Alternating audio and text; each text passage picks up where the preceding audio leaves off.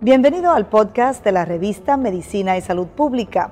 No se pierda nuestra entrevista exclusiva con los médicos y expertos más relevantes para la medicina y la salud pública en Puerto Rico y el mundo. Si desea ver este podcast en vídeo, puede hacerlo en nuestro canal de YouTube Revista MSP.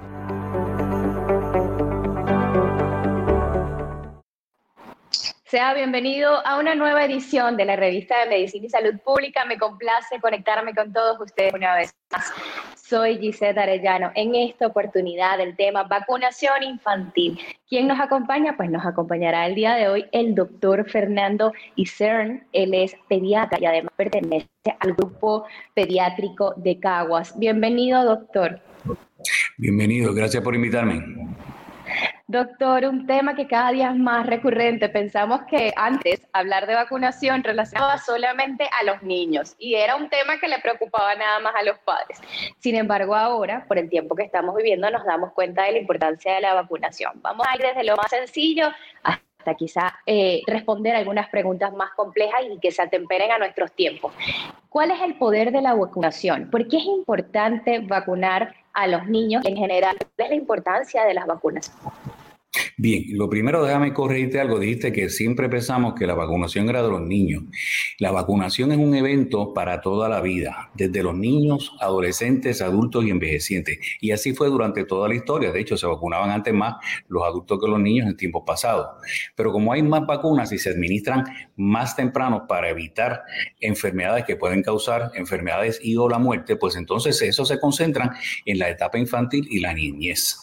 Eh, hoy en día, la verdad medio en Estados Unidos desde el 1900 hasta el 1900, desde el 1900 hasta el 2000, la edad promedio subió de 48 a 78 años gracias por la vacunación. O sea, hay enfermedades que ya no las vemos, como es la viruela, que es gracias a que se vacunó todo el mundo y se erradicó. Otras se lograron controlar, como fue la de sarampión, que en Estados Unidos desapareció el sarampión, pero como hubo gente que no se vacunó, se bajó la guardia, pues entonces vino eh, sarampión de afuera y hubo las, los brotes que hubo en 28 estados cuando se contagiaron con Disneylandia. Eh, lo que pasó en Disneylandia hace unos años atrás.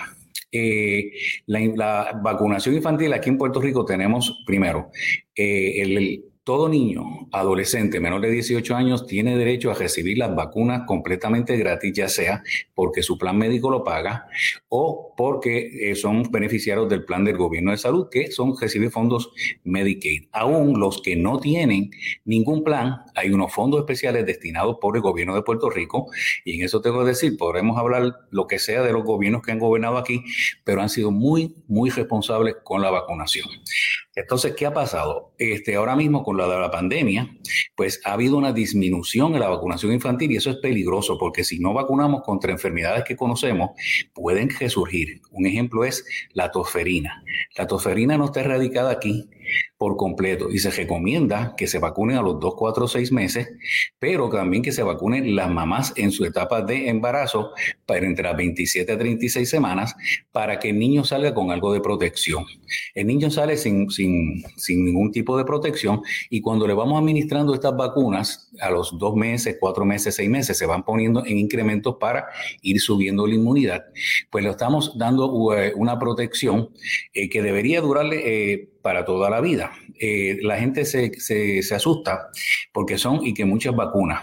Sí, pero tú no te asustas que tengan, tengas muchos canales de televisión y tenían eran dos, tres, cuatro, ahora son miles.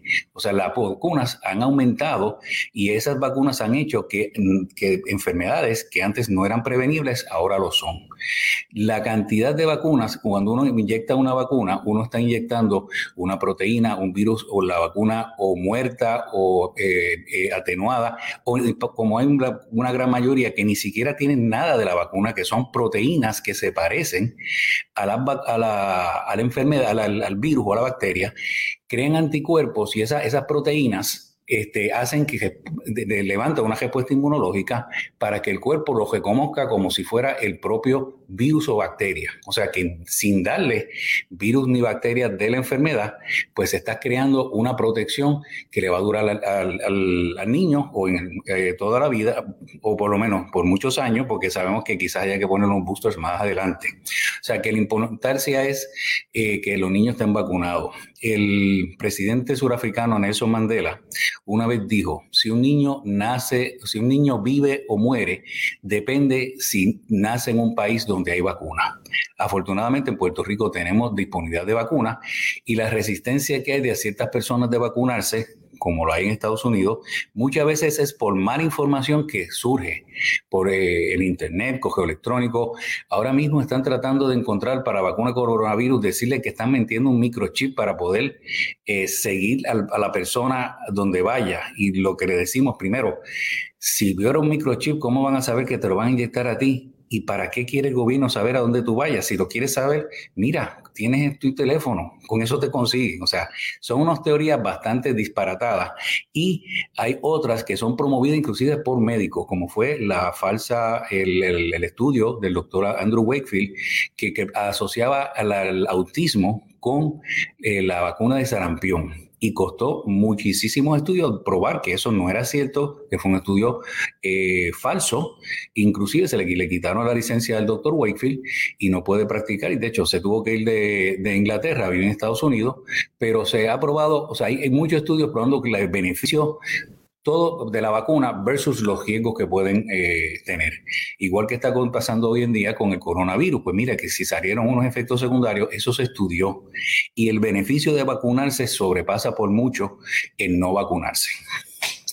Eh, Doctor, ¿desde, que, ¿desde qué edad eh, desde qué edad pueden empezar a vacunarse las personas? ¿Cuál es ese tiempo promedio, verdad, en el que es más costumbre poderlo hacer y los padres en especial que dicen, tengo que vacunar a mis hijos, ¿desde qué momento, a partir de cuántos meses que tiene el bebé?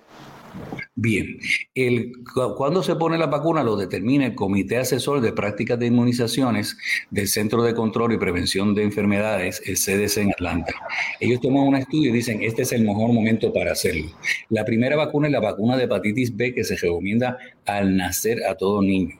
¿Por qué? Aunque se prueba la mamá eh, de que no tenga hepatitis B, si la ha adquirido, en hay un periodo de, transición como de ventana que puede dar negativo y con todo eso transmitirse al niño. Por lo tanto, se recomienda el hepatitis B al nacer.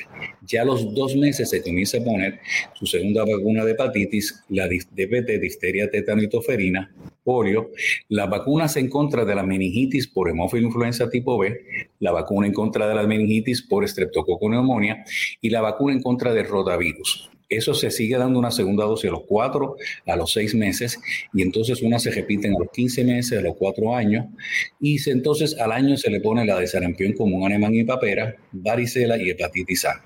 Sin decir que a los seis meses de edad, en la época de influenza, se recomienda que todo niño mayor de seis meses de edad niño, adolescente, adulto y envejeciente se ponga la vacuna de influenza todos los años eh, para prevenir el virus de la influenza. Eh, hay un tiempo eh, ideal para ponerlo. Un ejemplo clásico es la vacuna del papiloma humano, que es a los eh, para adolescentes.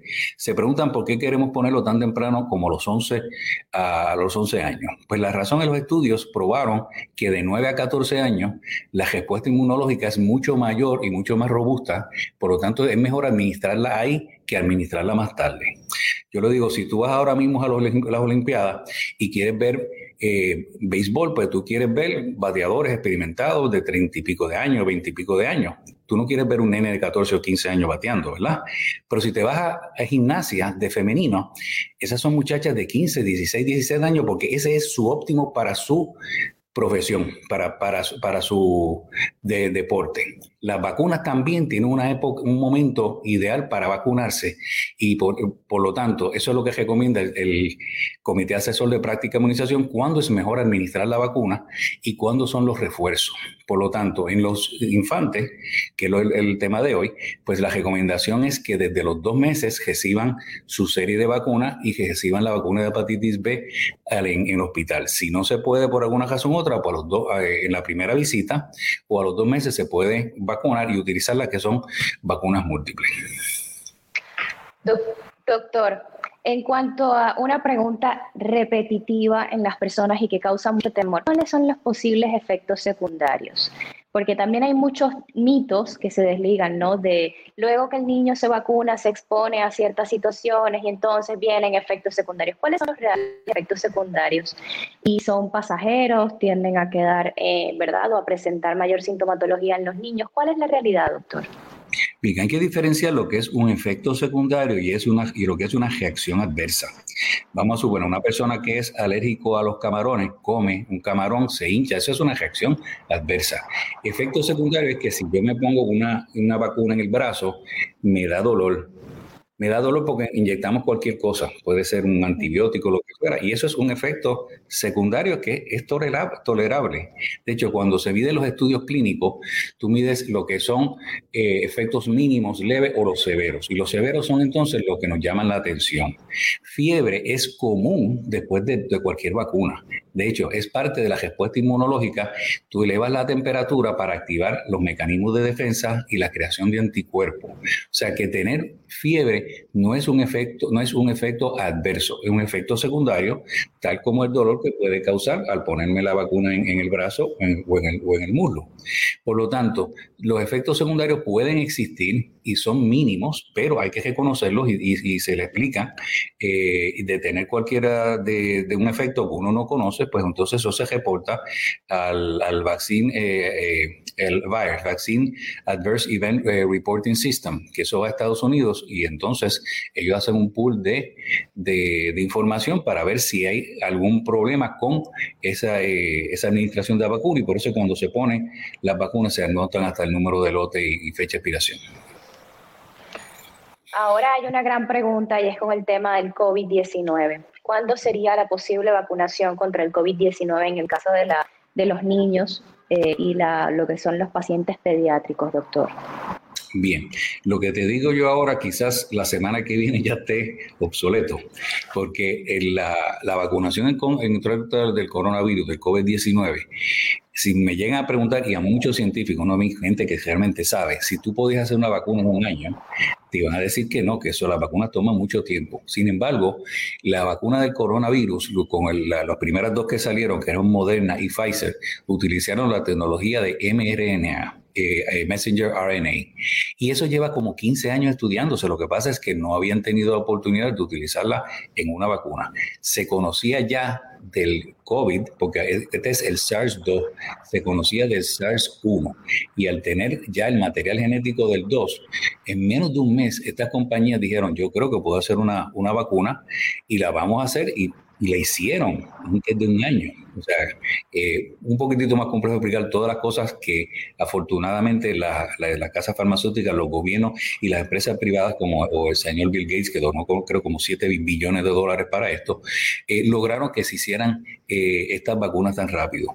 Ahora mismo están aprobadas de la, la de Moderna de 18 años para arriba y la de Pfizer de 16 en adelante. Hay estudios que ya terminaron de 12 años para arriba y otros estudios que se están haciendo entre dos o dos años en adelante que iban, a estar para el año que viene. O sea que esos niños de 3, 4, 5 años, pues quizás yo te hubiera dicho que para el año que viene, para enero o febrero, tendríamos posiblemente una vacuna. Igual te iba a decir que las del, los del 12 en adelante, Pfizer ya está sometiendo ya tiene la data y se esperaba que eso lo tuvieran para agosto, septiembre. Ahora mismo sé que lo están considerando y es posible que en cuestión de, de semanas o meses pueda o no estar aprobado. Si no, si tarda más es porque es el proceso normal. Ellos cuando se el, aprueban esto, el FDA, que es la, Administración de Drogas y Alimentos de Estados Unidos, es que ha mirado toda la data, la ha analizado y entonces le da un uso de emergencia. Y eso ahora mismo es impredecible porque esperábamos que no tuviéramos vacuna hasta, hasta entrado el 2021. ya se han administrado 140 millones de vacunas en Estados Unidos. O sea que ¿Cuándo decirte la fecha? Yo te diría que lo más seguro quizás para verano o, después. ¿Es posible que dentro de uno o dos semanas ya lo aprueben? Sí, porque la data ya está. ¿Cuánto le toma analizarlo y determinar que es efectivo para, eh, es seguro, porque sabemos que es efectivo para administrárselo a los niños? Las repercusiones de no, ¿verdad? De que no aumenten nuevamente las vacunaciones, como usted lo había comentado, que se está presentando un descenso en este tema. ¿Cuáles podrían ser esas repercusiones para el paciente y además a nivel social, como usted lo mencionó, que pudieran resurgir nuevas enfermedades o enfermedades ya existentes y que habían sido erradicadas? Sí, muy buena pregunta, porque gracias a Dios en Puerto Rico tenemos una tasa de vacunación hasta que vino la pandemia eh, a nivel de Estados Unidos o hasta superior, inclusive las de, los adolescentes. Pero ahora mismo con la pandemia se le ha hecho más difícil adquirir, a tener acceso a vacunación o no que han querido salir y han bajado, no te sé decir la cantidad exacta, ha bajado la, la vacunación infantil tanto en Puerto Rico como en Estados Unidos. ¿Qué pasa? Eso deja vulnerable, como mencioné anteriormente, a que vengan enfermedades como la toferina, que, que, usualmente lo tienen adultos jóvenes y se lo pueden pegar a sus hijos eh, al, nacer. O sea que esto podría haber un aumento de incidencia. Otra es eh, clásica es la, meningitis por influenza tipo B.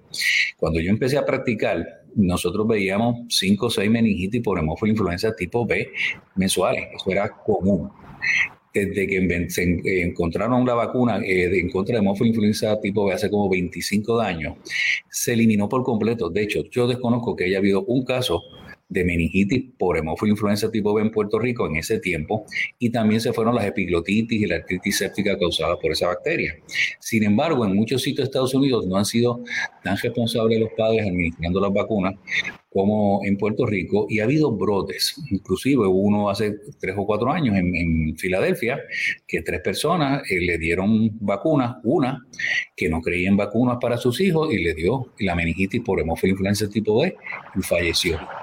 Otra eh, de, otra persona veterinario, no creía en vacunas, no sé si cree en vacunas si se administra a sus perros, pero ese tampoco vacunó y eh, eh, falleció el niño. Y lo más triste es que ese fallecimiento fue de un niño que sus padres lo vacunaban a sus hermanitos y, lo que pasa es que no le tocaba todavía la vacuna. Fue antes de vacunarlo a los dos meses que le dio la meningitis el hemófilo influenza tipo B, ya que había alguien en el ambiente ambiente que tenía esa bacteria.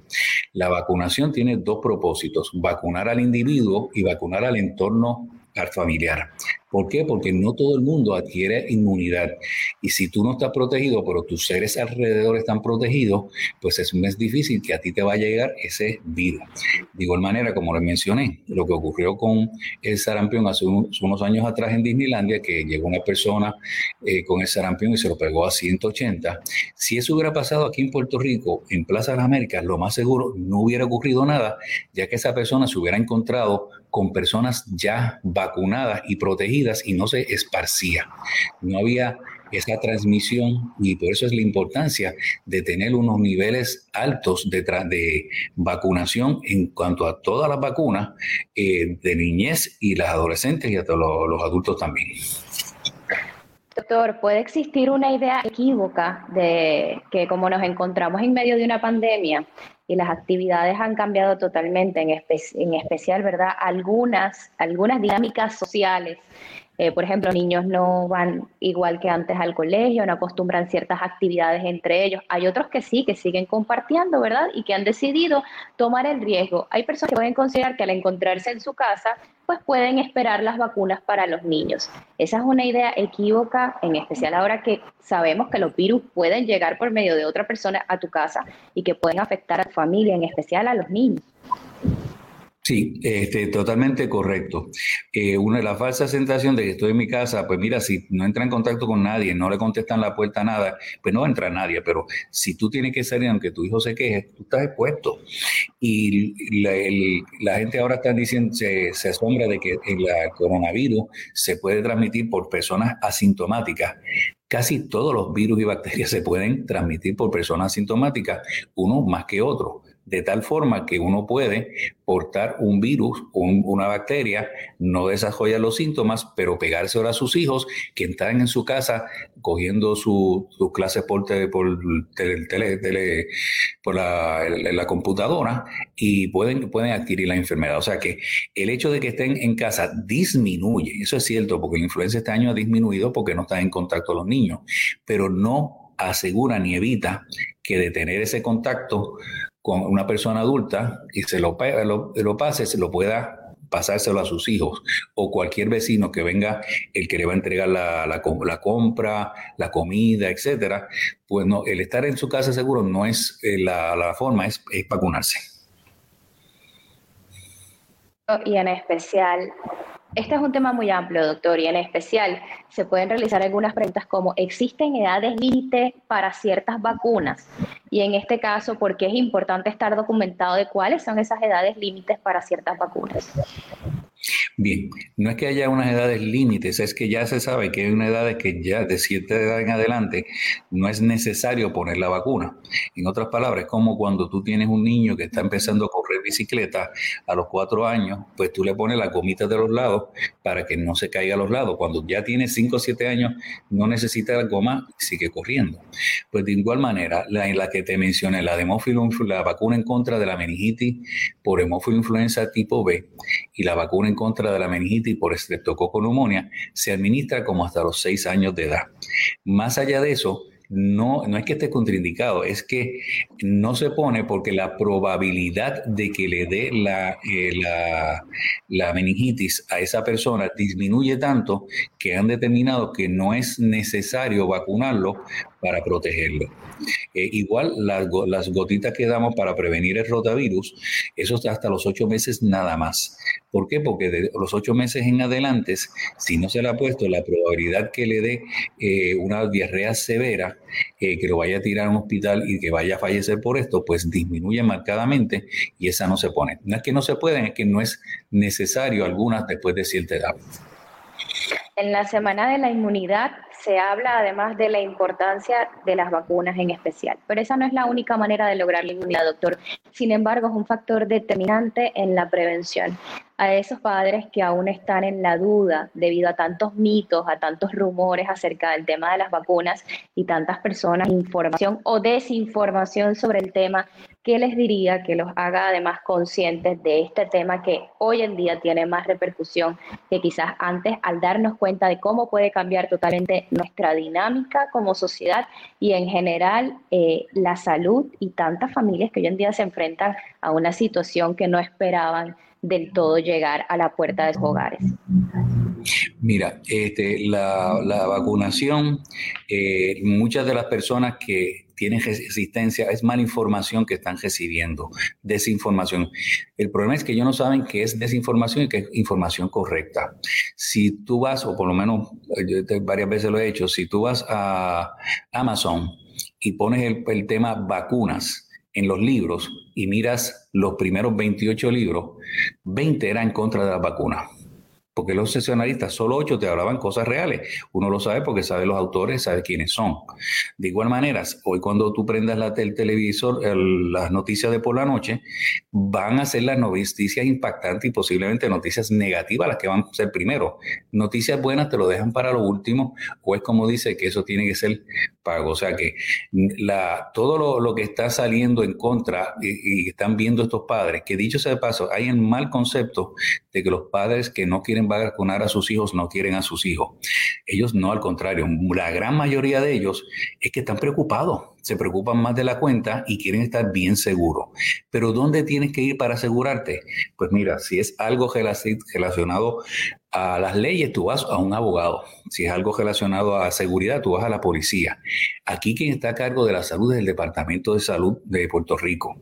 Y nosotros nos dejamos llevar por las recomendaciones del CDC, o sea que, eh, y de la Academia Americana de Pediatría para vacunación. O sea, si quieren saber la información correcta, deberían ir a las fuentes correctas, sabiendo que hay muchas cosas en Facebook bombardeando con falsas teorías que suenan suenan este, ridículas o suenan este, conspiratorias, pero en realidad no tienen base en la ciencia. Cuando uno hace un estudio y te dice, no, tenemos estudios que corroboran algo. Si tú tienes un el medio científico es que si tú tienes una, eh, alguna hipótesis, la haces, haces un estudio, lo probaste, lo publicas, lo replican otras personas, lo validan, entonces eso es ciencia.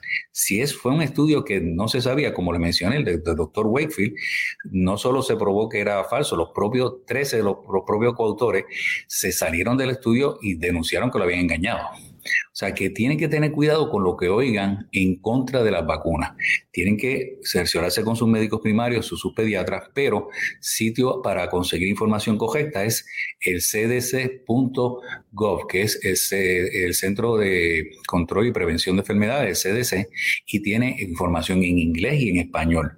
Ahí tienen Vaccine Information Statement que te explican todas las vacunas.